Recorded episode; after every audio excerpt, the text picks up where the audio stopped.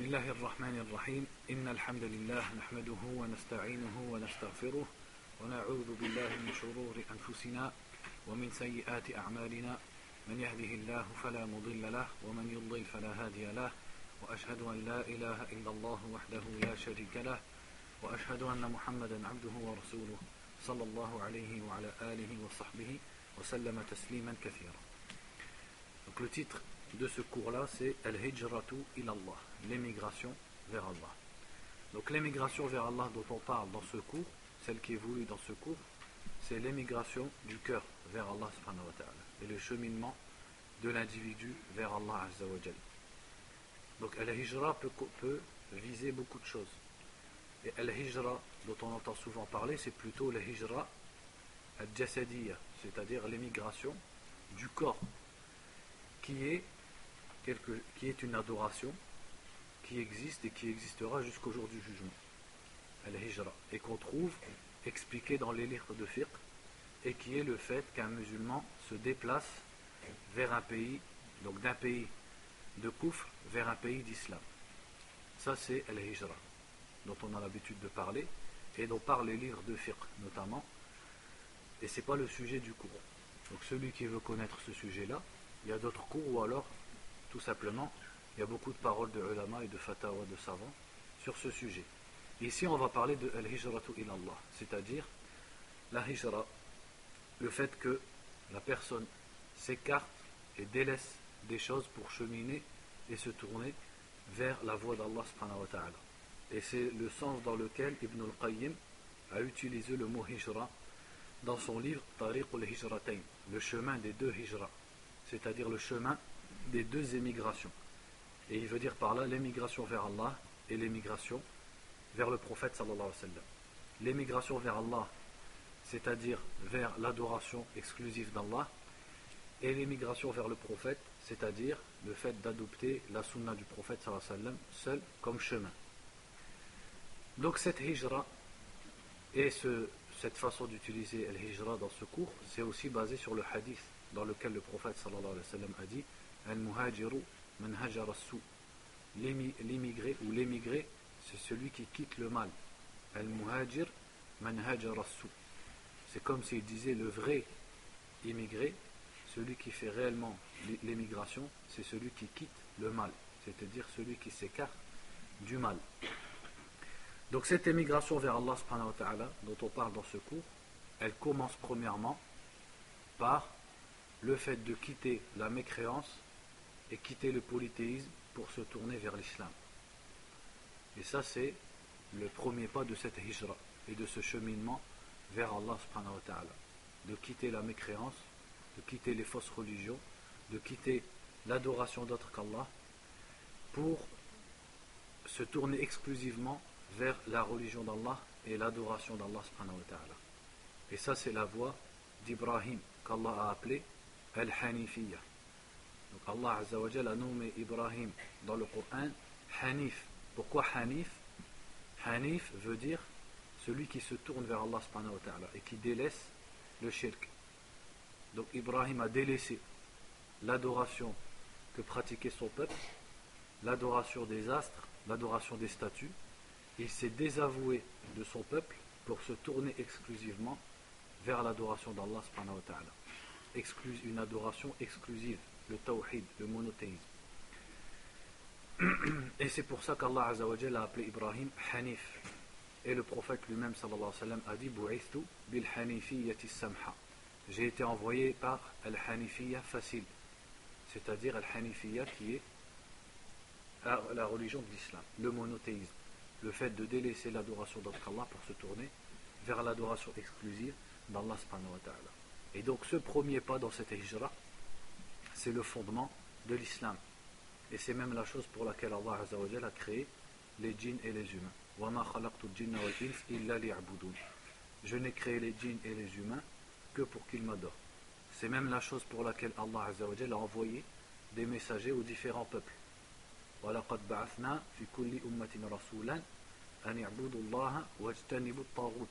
Nous avons envoyé dans chaque communauté un messager pour leur dire adorez Allah et écartez-vous du Tarout. Donc les messagers ne disaient pas simplement à leur peuple adorez Allah, le simple fait d'adorer Allah n'est pas le premier pas de cette hijra. C'est le fait d'adorer Allah qui est voulu en délaissant le shirk. Comme Allah l'a dit dans le Coran, quand il a cité les grands commandements de l'islam, il a commencé par Wa'budullaha wa la tushriku bihi shay'a. Et ensuite il a dit Wa bil ihsana dhil qurba wal jari junubi wal sahibi bil jan wa ibn sabil wa ma malakat aymanukum. Il a cité dix droits et il a commencé par son droit. Et quand il a commencé par son droit, il a dit, il n'a pas simplement dit, subhanahu wa ta'ala, wa'budullah. Mais il a dit, wa'budullah wa la tushriku bihi shay'a. Adorez Allah et ne lui associez rien. Parce que l'adoration telle qu'elle est comprise dans l'islam, telle qu'elle est voulue dans l'islam, c'est une adoration exclusive, dénuée de shirk. Une adoration qui doit être exclusivement vouée, et un culte qui doit être exclusivement voué à Allah subhanahu wa ta'ala. Quant à une adoration partagée entre Allah et d'autres choses, parmi les créatures d'Allah, que ce soit un prophète, un ange, une pierre, un arbre, un homme mort ou quoi que ce soit, c'est une adoration, mais pas celle que l'islam demande. Car celle que l'islam demande, et qui est le fondement de l'islam, c'est l'adoration exclusive, le tawhid, le fait d'adorer Allah seul. Et ça également, c'est un des secrets qu'on trouve dans la sourate Qul ya ayyuhal kafirun. La a'budu ma. Ce premier verset, il est facile. Je n'adore pas ce que vous adorez, car Mohammed sallallahu alayhi wa sallam n'adorait pas ni Allat etc. Mais le problème, la problématique est dans le verset suivant. Wala antum ma a'bud. Et vous n'êtes pas adorateur de ce que j'adore. À qui est adressée cette phrase? À Quraysh, aux mécréants de la Mecque, aux associateurs, aux polythéistes, aux païens. Donc Allah a dit au prophète sallallahu alayhi wa sallam, dis-leur, vous n'adorez pas ce que j'adore. Est-ce que les Quraysh n'adoraient pas Allah Si. Donc comment Allah dit au prophète, dis-leur, vous n'adorez pas ce que j'adore Alors qu'ils adoraient Allah. On sait que les mécréants de Quraysh adoraient Allah. Mais ils adoraient en même temps d'autres divinités, qui étaient parfois des hommes pieux, morts, qui étaient parfois des pierres, parfois des arbres, etc. etc. Donc comment le prophète, Allah lui dit de dire, dis-leur, vous n'adorez pas ce que j'adore, alors que on sait qu'ils adoraient Allah. C'est parce que comme leur adoration d'Allah était partagée avec l'adoration d'autres qu'Allah, Allah ne l'a pas considéré comme une ibadah. C'est-à-dire islamiquement parlant, ce n'est pas une ibada, parce qu'elle n'est pas valable. Donc c'est une ibada, dans la pratique, c'est une adoration. Mais ce n'est pas une adoration qui est valable et qui est comptée. Pourquoi? Parce qu'elle n'est pas exclusive. Donc voilà cette adoration exclusive, la raison pour laquelle Allah a créé la créature, les créatures, pourquoi il a envoyé les prophètes, et c'est aussi le sujet sur lequel les prophètes se sont disputés avec leur peuple. Et c'est la première chose qu'ils ont mis en avant. Et c'est le point sur lequel ils ont fondé leur message. Comme Allah l'a cité à propos, de beaucoup de prophètes, la première chose, comme c'est cité dans le Coran, qu'ils disaient à leur peuple, Ya qawmi ma min ilahin Allah a cité cette phrase à propos de Nuh, de Salih, de Shu'aib et de Hud. La première chose qu'ils venaient dire à leur peuple, Ô mon peuple, adorez Allah, vous n'avez pas d'autre divinité que lui. Et le prophète Mohammed en était, le dernier des prophètes, en était aussi l'exemple. Il a marché sur la même voie que celle des prophètes avant lui. Et c'est pour ça que lorsqu'il a commencé son message, il l'a commencé en disant Ayyuhannas, la tuflihu. Ô vous les gens, dites la ilaha illallah et vous réussirez. La ilaha illallah qui a impliqué qu'ils délaissent l'adoration d'autres qu'Allah. Et c'est parce qu'ils adoraient autre Allah qu'il les a combattu et qu'il a fait face aux mécréants de Quraysh et des Arabes en général. Et il a fini son message en disant, quelques jours avant sa mort, sur son lit de mort,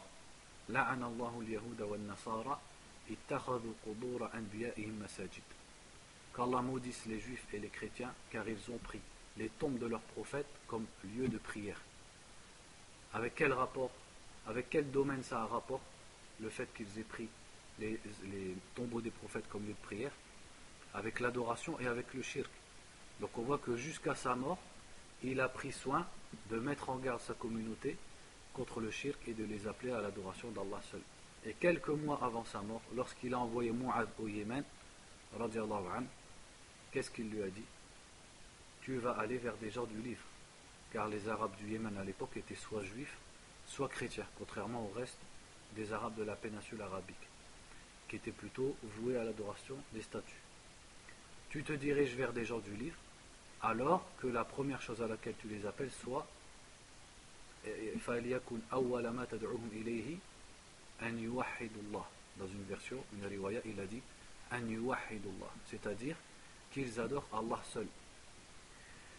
Est-ce que les juifs et les chrétiens ne disaient pas La ilaha illallah? Si. Et est-ce qu'ils ne prétendent pas être monothéistes? Si. Donc qu'est-ce que le prophète a voulu dire quand il a dit Tu diras en premier à ces juifs et à ces chrétiens An yuwahidullah.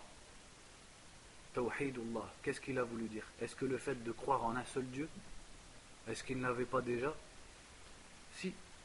Les juifs et les chrétiens prétendent croire, en, effectivement, ils croient en un seul créateur. Donc pourquoi les appeler au tawhid parce que c'est le tawhid dans l'adoration.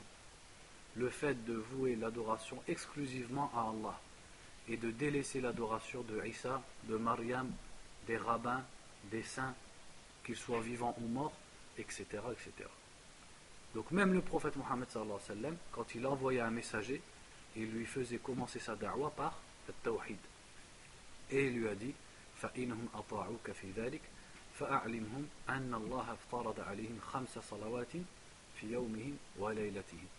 si ils t'obéissent dans cela, c'est-à-dire si effectivement ils adorent Allah seul et délaissent l'adoration d'autres qu'Allah, et aussi, comme c'est cité dans l'autre version du hadith, ils témoignent que tu es le messager d'Allah, alors, donc seulement après, informe-leur qu'Allah leur a imposé cinq prières de jour et de nuit. Et ensuite, il lui a parlé de la zakat et ainsi de suite. Donc c'est la première chose, c'est la raison pour laquelle Allah a créé les créatures, c'est la raison pour laquelle il a envoyé les prophètes. Et c'est le point par lequel les prophètes tous, et parmi eux le dernier Mohammed sallam, ont commencé leur message. Et c'est le point pour lequel ils sont entrés en conflit avec leur peuple. Donc ça c'est le premier chemin de l'émigration vers Allah. C'est émigrer dans le sens quitter la mécréance pour se tourner vers l'islam. Quitter le shirk pour se tourner vers le tawhid, vers l'adoration exclusive d'Allah. Donc pour pas trop s'étendre sur ce sujet, on va avancer un petit peu. Donc ce tawhid, l'adoration d'Allah exclusive, va se faire par le fait de vouer ces différents actes d'adoration, qu'ils soient des actes du cœur, des paroles ou des actes du corps, à Allah subhanahu wa ta'ala. Donc le cœur va délaisser le fait d'adorer autre qu'Allah par l'amour, par la crainte, par la confiance et autres, pour tourner tout cela vers Allah exclusivement.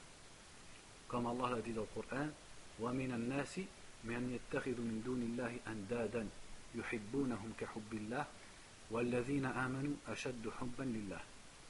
Parmi les gens, il en est qui prennent des égaux, c'est-à-dire qui mettent à Allah des égaux, qu'ils aiment comme ils aiment Allah, alors que les croyants aiment plus Allah, c'est-à-dire leur amour est plus grand pour Allah. Donc, l'amour est une adoration. Donc le cœur doit délaisser l'amour d'autre qu'Allah pour se tourner exclusivement vers l'amour d'Allah Et ici on parle de l'amour qui est une adoration, car l'amour est de plusieurs sortes. On ne dit pas de façon absolue il ne faut aimer qu'Allah.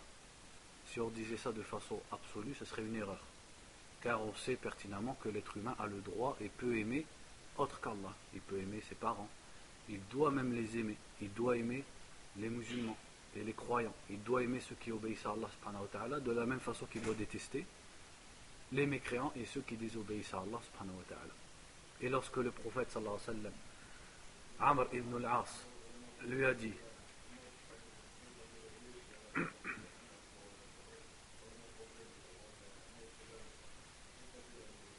pas responsable avec le Hasdi, tu peux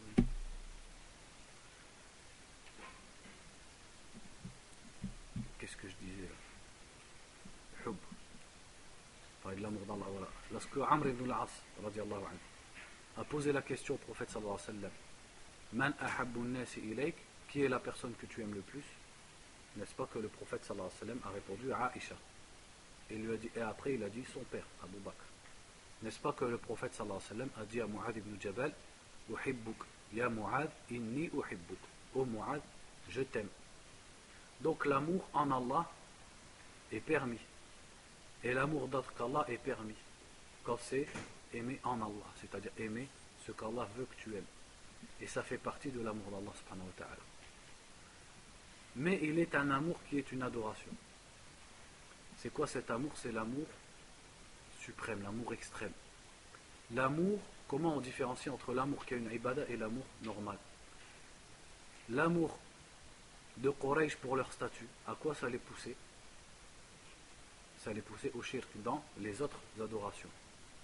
Leur amour pour les statues leur poussait à sacrifier pour ces statues, les poussait à jurer par ces statues, les poussait à se prosterner pour ces statues.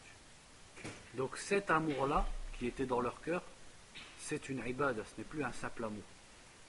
Eh bien cet amour ne doit être voué qu'à Allah subhanahu wa ta'ala. Donc l'être humain doit délaisser l'amour des fausses divinités, avant tout. Et ensuite également l'amour des passions, même si ça n'atteint pas le shirk. Et en cela, le prophète sallallahu alayhi wa sallam disait Ta'isa abdud dirham, ta'isa abdud dinar. Il disait que tombe, c'est-à-dire il a fait une dua, que tombe l'esclave des pièces d'argent et que tombe l'esclave des pièces d'or. C'est-à-dire celui qui aime être dunya, au point où son amour d'autre qu'Allah, ici en l'occurrence être dunya, peut aller jusqu'à le détourner de certaines obligations. Ce qui peut l'amener à une sorte de shirk ashar, de shirk mineur. Donc c'est délaisser l'amour qui est une adoration, de, le délaisser s'il est voué à autre qu'Allah. Pour vouer l'amour qui est une adoration à Allah seul. Et délaisser l'amour des choses qui te détournent de, de tes obligations envers Allah ce qui consiste, ce qui constitue du shirk ashar, c'est-à-dire du shirk mineur. Et après ça aura pour conséquence que tout ton amour ne soit guidé que par l'amour d'Allah. C'est-à-dire que tu n'aimes que pour Allah et que tu détestes que pour Allah. Tu aimes ce qu'Allah veut que tu aimes, c'est-à-dire les croyants.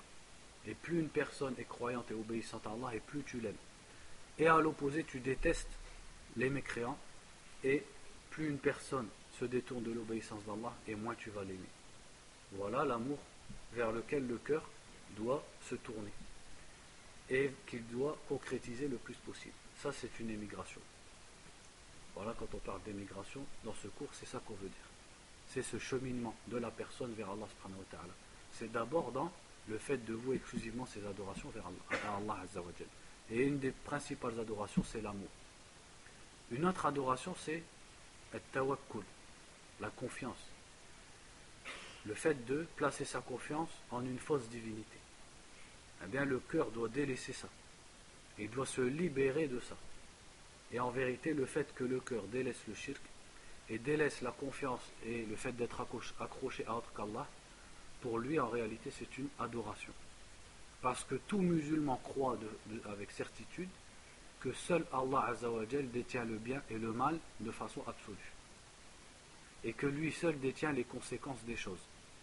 Donc placer ta confiance, une confiance absolue, envers une statue, ou un homme saint qui est mort, ou un prophète ou un ange ou quoi que ce soit en dehors d'Allah, revient à l'adorer et revient à espérer en quelque chose qui ne peut rien faire pour toi. Donc c'est une sorte d'esclavage. C'est une sorte de soumission, mais une soumission aveugle, parce qu'en vérité elle ne te ramène rien. Elle est fausse. Et c'est une des raisons pour laquelle le prophète sallam a été qualifié comme étant quelqu'un qui enlève les carcans qui sont sur le cou des êtres humains. N'est-ce pas qu'Allah Azzawajal, dans la Surah Al-Ma'ida, lorsqu'il a parlé du prophète sallallahu alayhi wa sallam, il a dit à propos de lui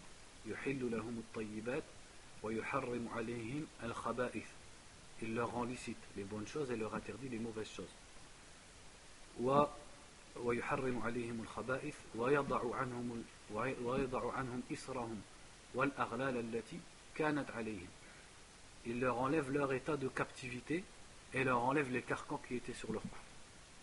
Est-ce que le prophète sallallahu alayhi wa sallam a enlevé des chaînes à quelqu'un avec ses mains? Donc que veut dire le verset? C'est-à-dire qu'il a sorti les cœurs des êtres humains de la servitude des créatures, qui est une servitude nulle et qui est un esclavage, pour les rendre servants de celui qui mérite d'être adoré. Et là est la réelle liberté du cœur.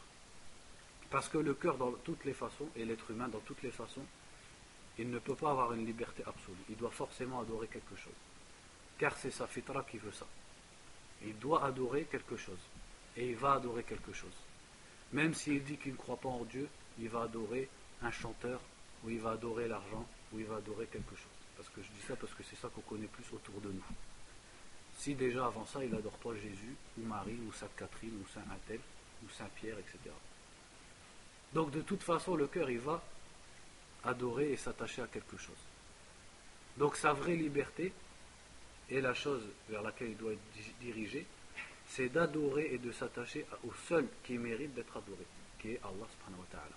Donc c'est pour ça que le prophète a été qualifié comme étant quelqu'un qui enlève, sallallahu alayhi wa sallam, les carcans des coups des êtres humains. C'est-à-dire il les libère de l'adoration des créatures pour les diriger vers l'adoration du Créateur. Et cette, chose, elle, apparaît fortement dans tawakkul. Tawakkul, c'est-à-dire le fait de placer sa confiance, est une ibadah, c'est une adoration. Puisqu'Allah dit dans le Coran Et mettez votre confiance en Allah, ou plutôt en Allah placez votre confiance, parce que le fait qu'il commence par plutôt que de dire wa tawakkalu ala Allah, c'est quoi la différence? Al-hasr, c'est-à-dire le fait qu'il ait dit wa ala fatawakkalu, le fait qu'il ait commencé à la phrase par wa ala Allah, c'est-à-dire et en Allah placez votre confiance, ça prouve l'exclusivité, la singularité, c'est-à-dire que cette confiance doit être placée à Allah seul. en français aussi ça existe. Si je te dis mets ta confiance en Allah, et si je te dis c'est en Allah qu'il faut que tu mettes ta confiance, il y a une différence ou pas? Si je te dis c'est en Allah que tu dois placer ta confiance, ça sous-entend en Allah et à personne d'autre. Donc ce verset, et des versets sur le tawakkul, il y en a plein, qui montrent qu'Allah a ordonné aux êtres humains de placer sa confiance en lui. Donc c'est une adoration. Donc l'être humain doit se libérer du fait de placer sa confiance et d'espérer euh, tout ce qu'il va acquérir ou espérer la protection contre le mal d'autre qu'Allah pour vouer ce tawakkul à Allah subhanahu wa ta'ala. Donc ça c'est dans le cœur. Et qu'est-ce que le tawakkul? Comment on explique le tawakkul? Le tawakkul a deux piliers. On l'explique par deux choses. C'est qui qui me dit les deux piliers du tawakkul? J'interroge parce que sais vous, sinon vous ne lèverez pas la main.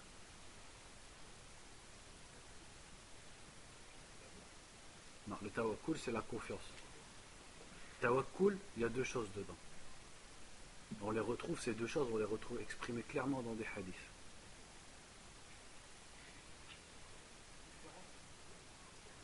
Non, c'est pas ça. Ouais, le tawhid, l'espérance, l'amour, d'accord. Mais le tawakkul, qu'est-ce que c'est? Voilà, la première chose, c'est fi'lul asbab, badlul asbab. Qu'est-ce que ça veut dire? Ça veut dire faire les causes. Je veux un bien, il faut que je fasse les causes pour y arriver. Je veux être protégé d'un mal, il faut que je fasse les causes pour en être protégé.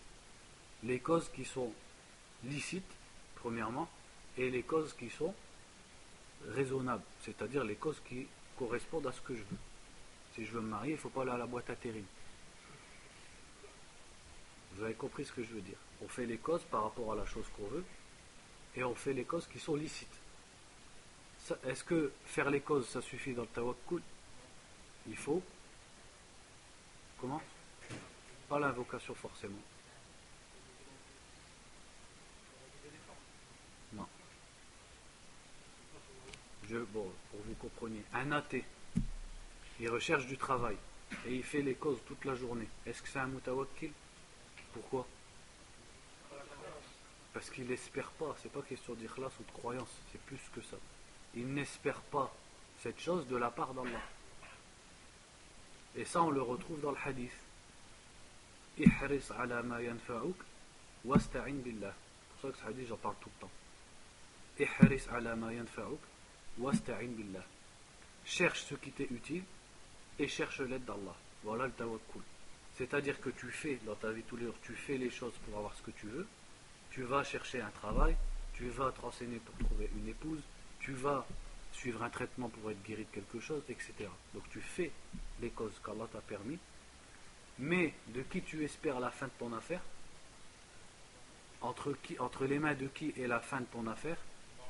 Entre les mains d'Allah. Donc c'est de lui que tu espères la fin de ton affaire, pas de ce que tu es en train de faire, ton sabab. Donc mon sabab, je le fais. Mais je sais qu'à la fin, c'est Allah qui va décider de me donner ou de ne pas me donner la chose. Maintenant, j'ai une autre question. Le sabab que je fais, est-ce qu'il a un lien avec le résultat ou pas? Oui. Toi, tu dis oui. Qui dit oui? Oui, oui. Non.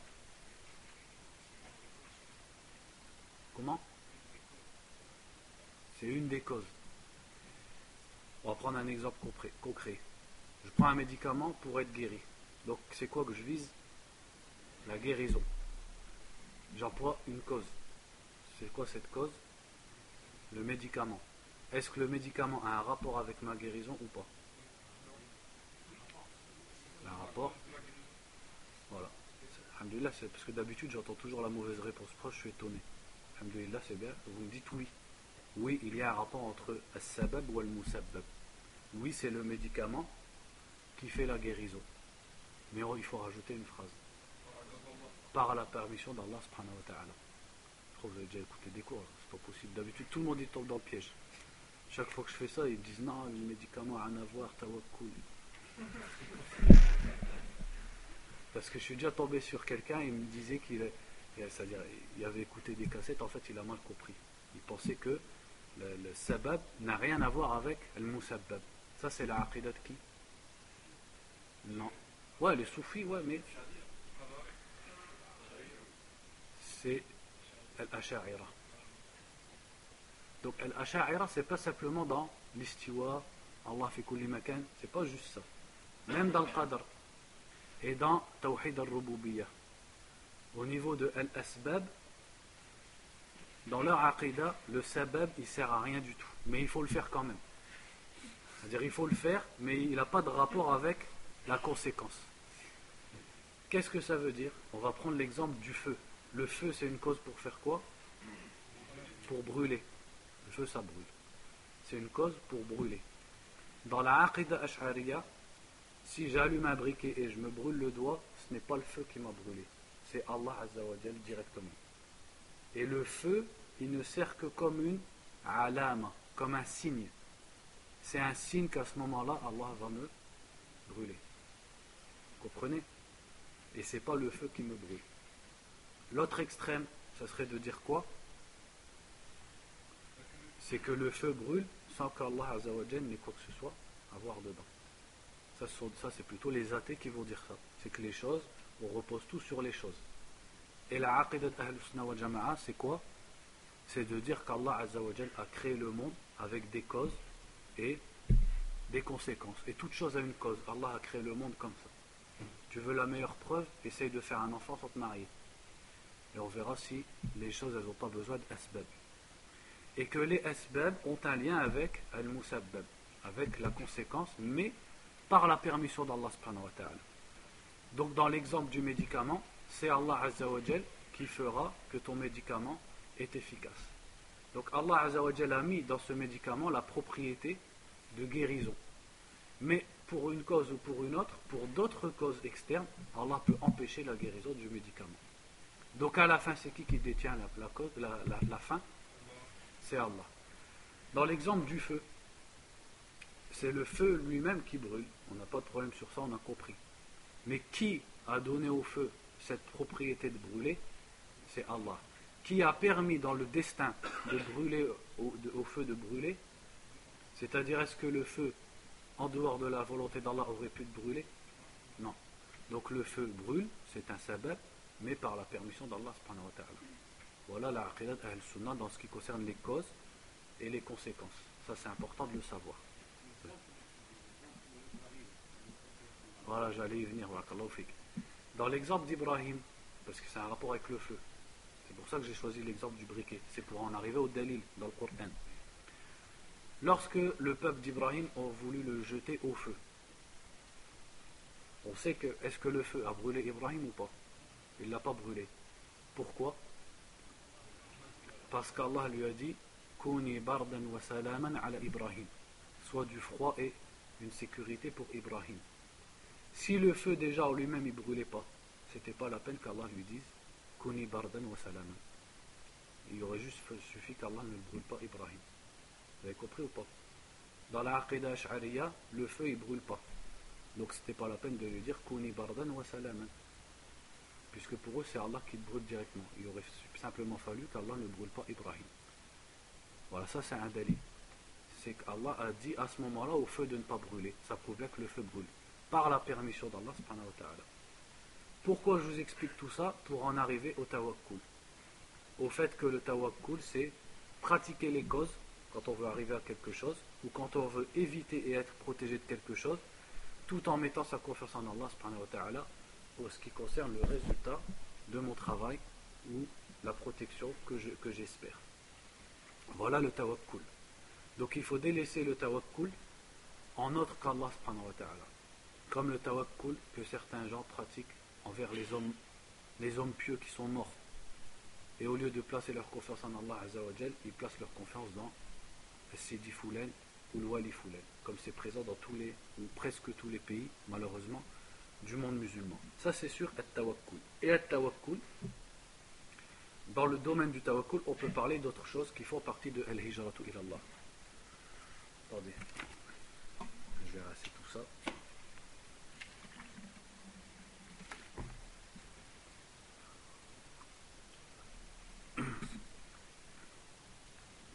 Qui sont toujours dans le domaine du fait de libérer le cœur de, l'attachement à autre qu'Allah subhanahu wa ta'ala. Car la hijra vers Allah, c'est pas seulement délaisser le shirk pour se tourner vers le tawhid, mais c'est également délaisser les superstitions et les fausses croyances pour se diriger vers les vraies croyances, qui est le tawhid et la croyance en Allah Donc par exemple, parce que ça a un lien avec le tawakkul,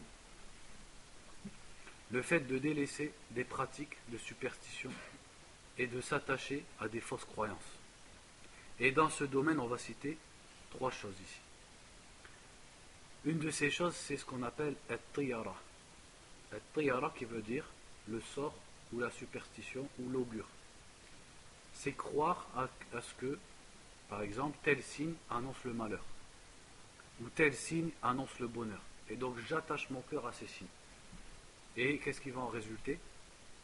Soit de la peur ou au contraire de la confiance.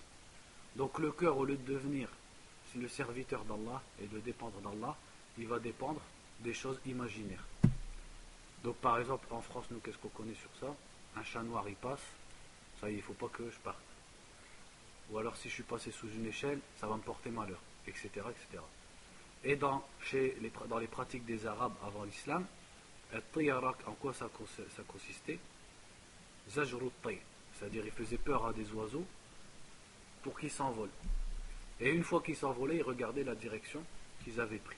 S'ils prenaient telle direction, pour eux, c'était un signe de réussite. Donc s'ils devaient voyager, ils partaient. S'ils prenaient la mauvaise direction, pour eux, c'était un signe de perte, et donc ils partaient pas, ils se retenaient.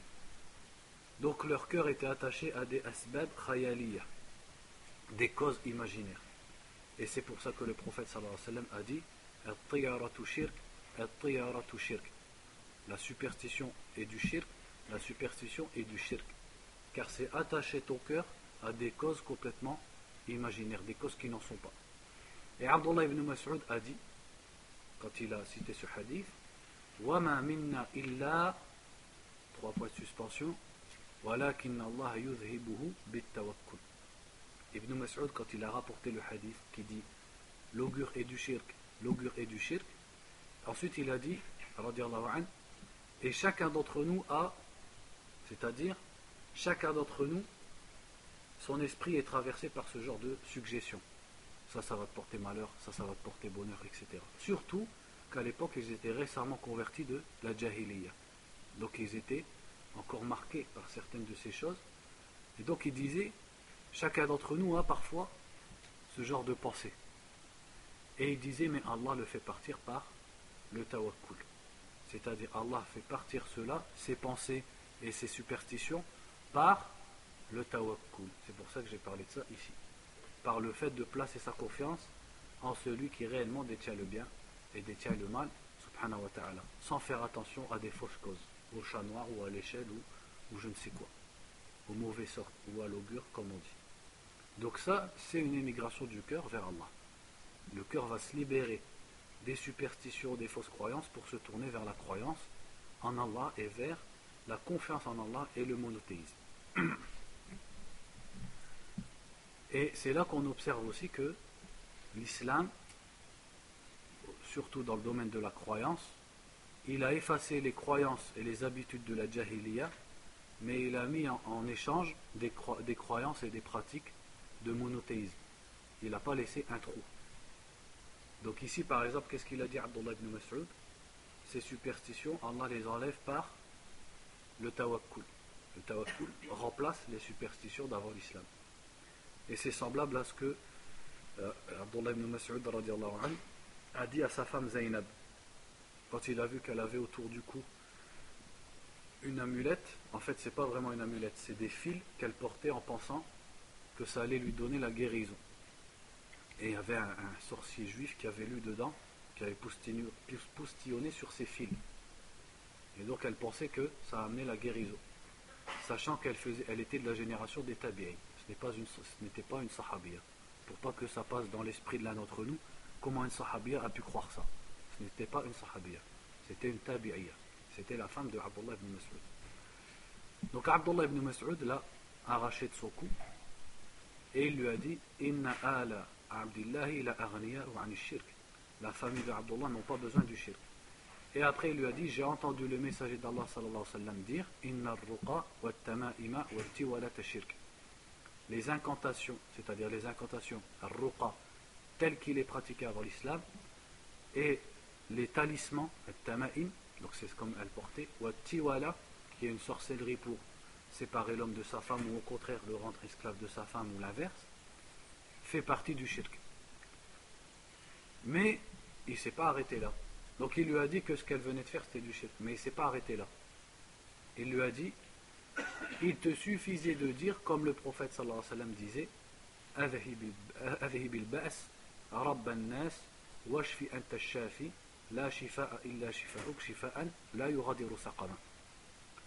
donc il lui a dit, tu aurais dû dire comme le prophète sallallahu alayhi wa sallam disait, et là il lui, a, appris la dua que le prophète disait contre la maladie sallallahu alayhi wa sallam.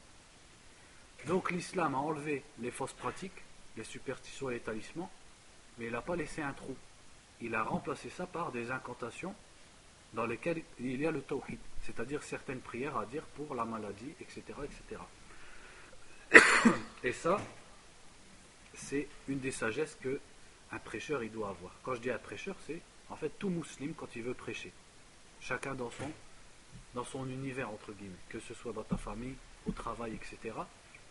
Quand tu apprends à des gens qu'une chose est interdite, que ce soit dans le domaine de la croyance, de la pratique, du manger, etc., montre-leur en échange les choses que l'islam a amenées, pour ne pas laisser un trou, pour pouvoir les rediriger vers quelque chose qui est licite. Comme ça, Certes, tu leur as enlevé une croyance ou une pratique, mais tu les, as occupés et redirigés vers une autre pratique qui va combler le trou. Aussi, parmi ce qui a un rapport avec Atawakkul, c'est justement At-Tama'im, dont on vient de parler, et dont le prophète alayhi wa a dit que c'était du shirk, dans le hadith de Abdullah ibn Mas'ud, et dans d'autres hadiths aussi, comme le hadith Man ta'allaqa tamimatan fala. Celui qui s'accroche un talisman qu'Allah ne lui accomplisse pas son vœu. Il a dit Il a utilisé un verbe qui ressemble à tamima. C'est-à-dire qu'Allah ne, complète pas ce qu'il veut ou ne complète pas son affaire. Donc, Ashirk ici a un rapport avec la liberté du cœur et tawakkul.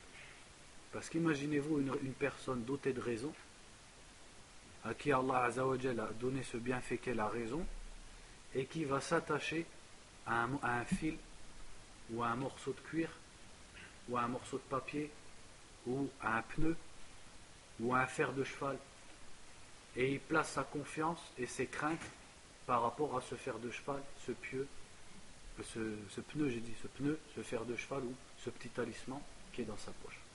Si ça, c'est pas l'esclavage, alors quel est l'esclavage? Pas plus grand que l'esclavage du cœur, car c'est le cœur qui maîtrise un être humain. Et donc, ça, c'est un esclavage.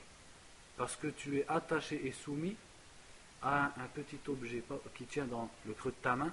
Peut-être c'est toi-même qui l'as inventé et qui l'a écrit, alors que ce petit objet ne peut rien pour toi. Et en ce qui concerne At-Tama'im, d'ailleurs je vais vous poser la question, c'est pas moi qui vais le dire, quand est-ce que les Tama'im sont du shirk akbar et quand est-ce qu'elles sont du shirk asrar venir devant si vous n'avez pas de questions.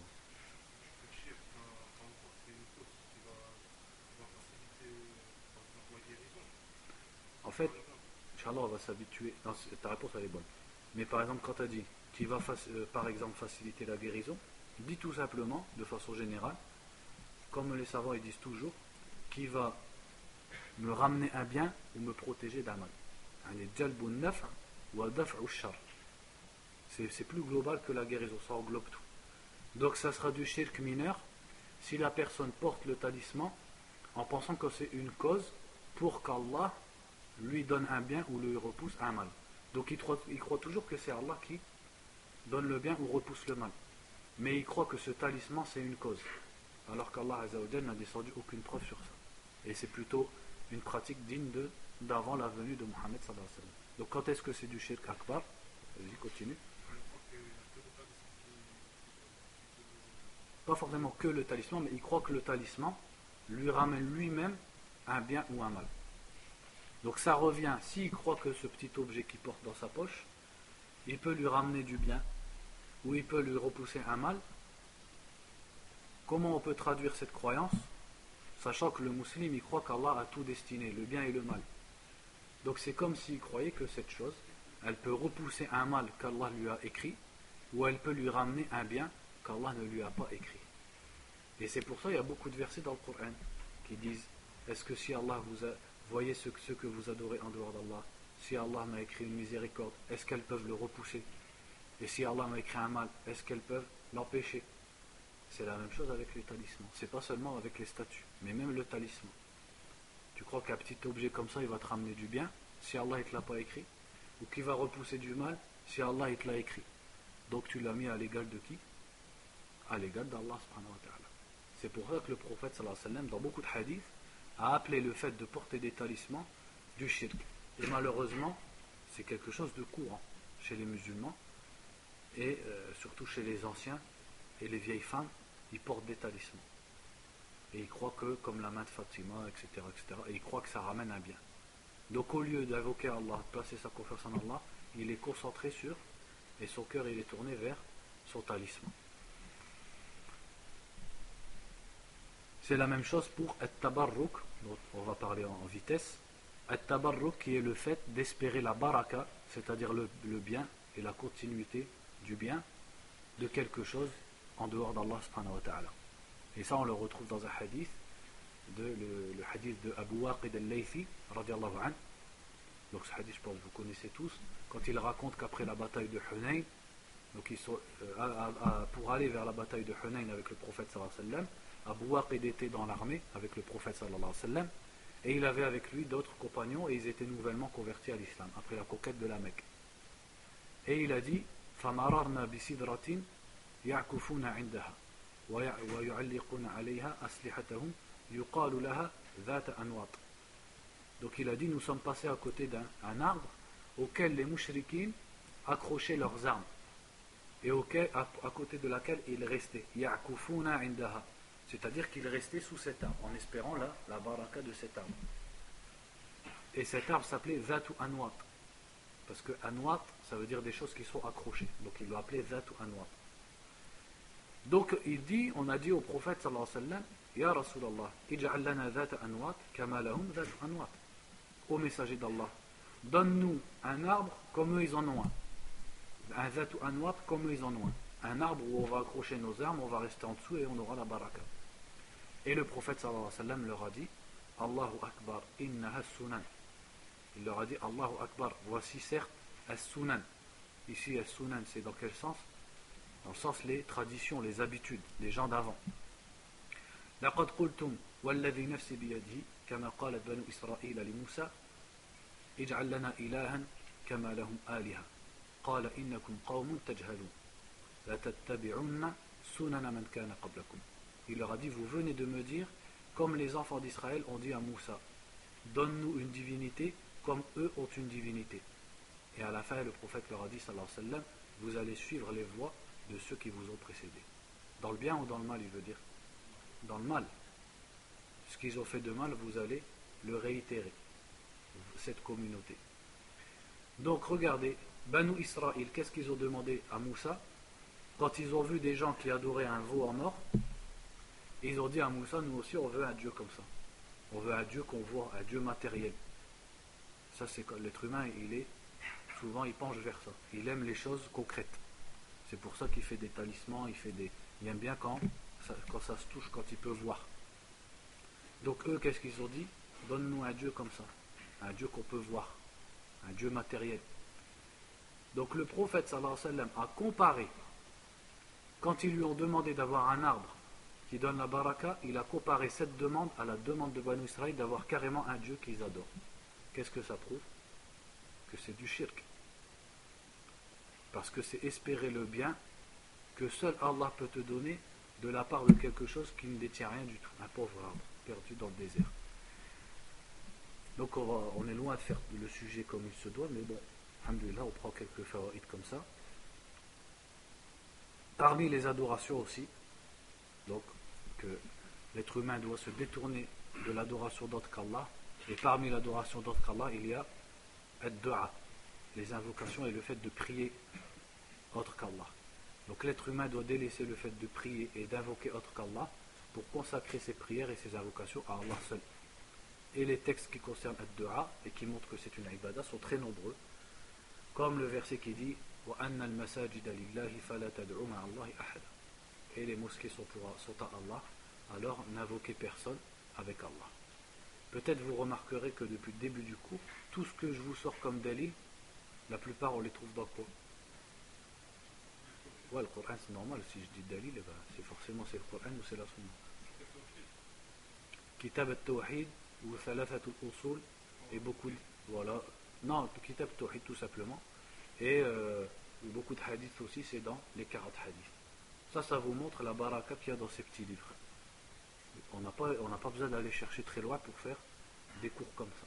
Tout est déjà dans les choses de base. Kitab al-Tawhid, al-Arba'un al-Nawawiyya. Mais le problème, c'est qui parmi nous qui étudie ces livres-là? Sachant que ça, c'est le béaba. Ça, c'est le béaba.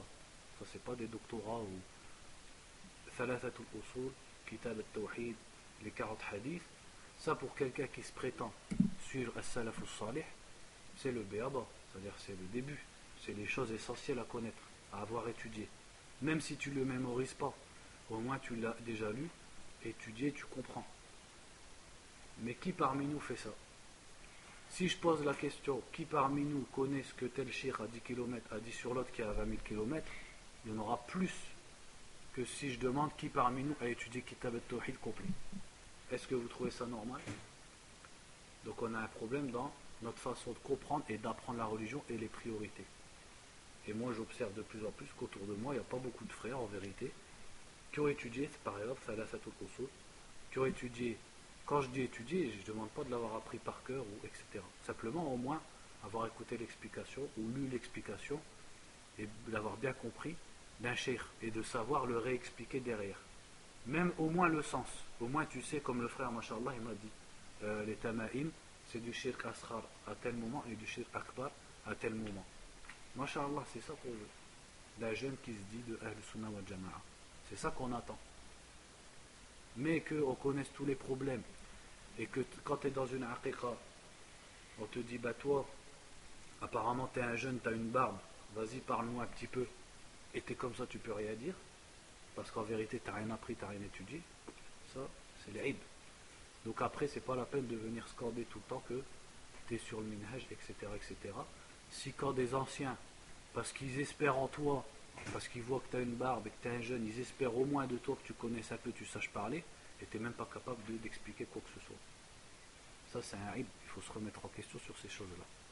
Au moins, dans les 42 hadiths, quand même, tant que tu les connais, ou t'en connais quelques-uns, tu sais au moins leur dire et leur expliquer, et leur faire un cours à partir de ça. Ça, normalement, c'est le béaba. Mais qui, malheureusement, parmi nous, apprend ces choses-là? Ceux qui ont l'arabe, alors là, leur excuse, elle n'existe pas. Et même ceux qui n'ont pas l'arabe, en réalité, vous trouvez toujours le moyen de, le faire. Que ce soit avec des frères qui l'ont expliqué oralement, comme on fait, ou que ce soit avec les livres qui sont édités, qui sont traduits, maintenant tout existe. Tous les moutons, on trouve toutes les explications en français. Mais où ils sont ceux qui, ceux qui apprennent ça, et qui quand on leur demande vas-y parle-nous, vas-y on est assis, vas-y parle-nous, il y a des awam, il faut leur parler, et il sait parler. Où ils sont ceux-là, malheureusement. Donc remettez-vous en question sur ces choses-là. Donc aide dua, c'était une parenthèse. Parce que depuis tout à l'heure, je me dis, bah en fait, tout ce que je vous dis là, c'est juste dans Salafatul Usul et Kitab tout simplement. J'ai pas eu besoin de lire une thèse de doctorat pour vous faire ce cours. C'est des choses très simples. Et c'est des choses que on est tous censés connaître et savoir expliquer. Donc, ad-dua, c'est une adoration, et comme le prophète a dit, sallallahu alayhi wa sallam, ad-dua ou huwa al-ibada. La dua, c'est l'adoration. Donc, puisque la dua, c'est l'adoration, alors on ne peut pas l'avouer à autre qu'Allah. Ça, c'est quelque chose d'assez évident et d'assez connu. Mais il y a quelque chose qui est moins évident et qui fait partie de ad-dua. C'est ce qu'on appelle par la bouche shafa'a. Le fait de demander l'intercession. Et ça aussi, c'est en rapport avec notre sujet, l'émigration vers Allah. Parce que c'est toujours une question de délaisser le fait de s'accrocher à autre qu'Allah de façon nulle, de façon infondée. Donc, talabou shafa'a, le fait de demander l'intercession, qu'est-ce que ça veut dire? De quoi on parle ici? On parle de gens qui se tournent vers une tombe, ou des fois c'est encore pire, ils se tournent vers un cher qui est vivant devant eux, et ils l'implorent d'intercéder en leur faveur. Et si tu leur dis que c'est du shirk, ils te disent non, c'est pas une dora. Moi je lui demande simplement l'intercession. Donc on va répondre à ça en plusieurs points. Le premier point, qu'est-ce que c'est que le shirk? C'est d'adorer autre qu'Allah. Donc parmi les adorations, il y a ad-dua. Donc faire une dua à autre qu'Allah et du shirk. Jusque là c'est clair. Mais eux vont te dire quand je te demande du sel, est-ce que c'est une dua? Est-ce que j'ai fait du shirk? Qu'est-ce qu'on répond? Non, bien sûr. Pourquoi? Parce que c'est quelque chose que je peux faire.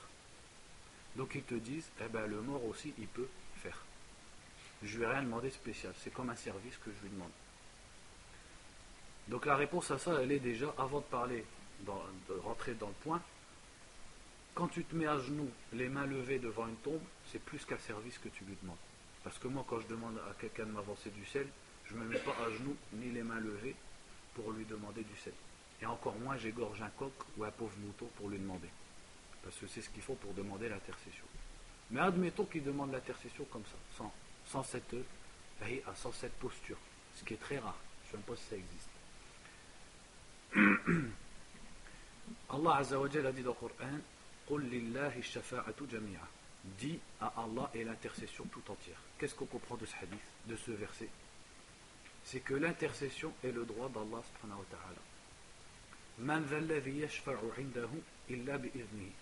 Qui intercède auprès de lui si ce n'est après sa permission Donc est-ce que n'importe quel être humain détient, même pieux, même prophète, détient le fait d'intercéder auprès d'Allah Non. C'est Allah Azzawajal qui dit aux êtres humains et qui leur permet d'intercéder. Et quand est-ce que ça, ça va se faire C'est au jour du jugement.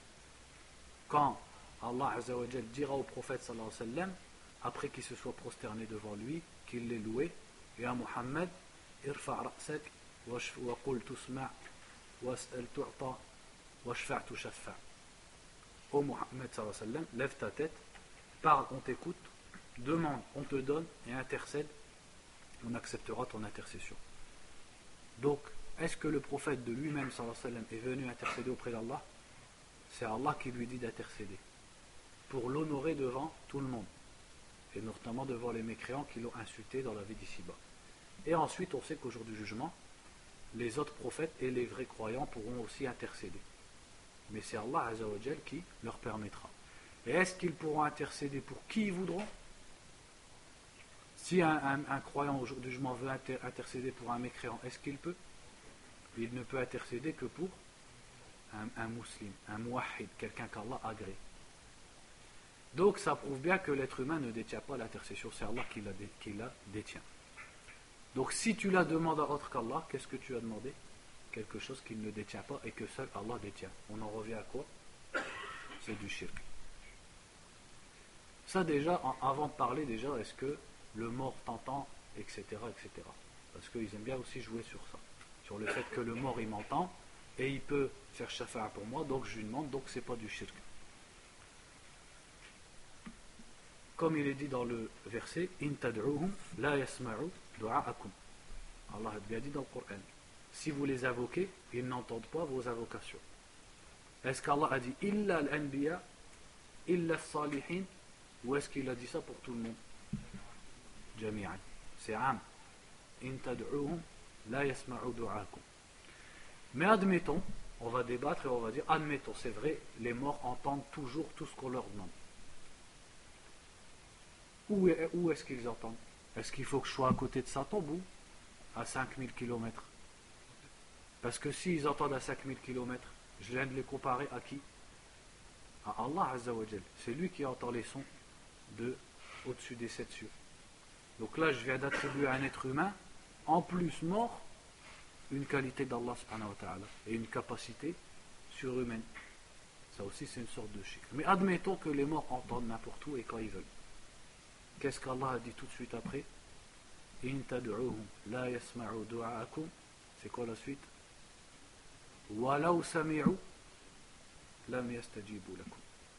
Et s'ils vous entendaient, ils ne vous auraient pas exaucé. Ne parle pas, est-ce qu'ils entendent ou ils n'entendent pas?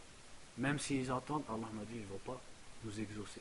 Est-ce qu'Allah a dit Illa al-anbiya yashfa'un, etc. Non. Donc de là, on comprend que Al-Shafa'a elle-même se demande à Allah subhanahu wa ta'ala. Tu dis, Ya Rabbi, shafi' fiyya rasoulak. Accorde-moi la shafa'a de ton prophète sallallahu alayhi wa. Et après l'adhan, qu'est-ce que tu dis?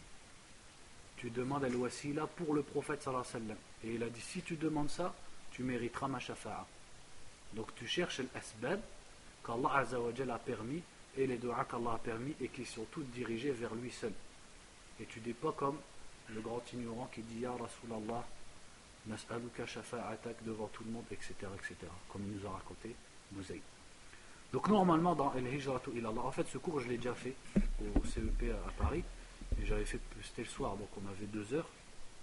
En fait dans El Hijratu ilallah, on parle d'abord du fait de délaisser, c'est pas qu'un cours sur le tawhid, on parle de délaisser le shirk pour se tourner vers le tawhid, et après on parle de délaisser euh, les fausses croyances et la superstition, et après, après tout ce qui concerne la croyance, c'est délaisser les péchés, délaisser euh, la désobéissance à Allah pour, pour emprunter le droit chemin et le chemin de l'obéissance à Allah.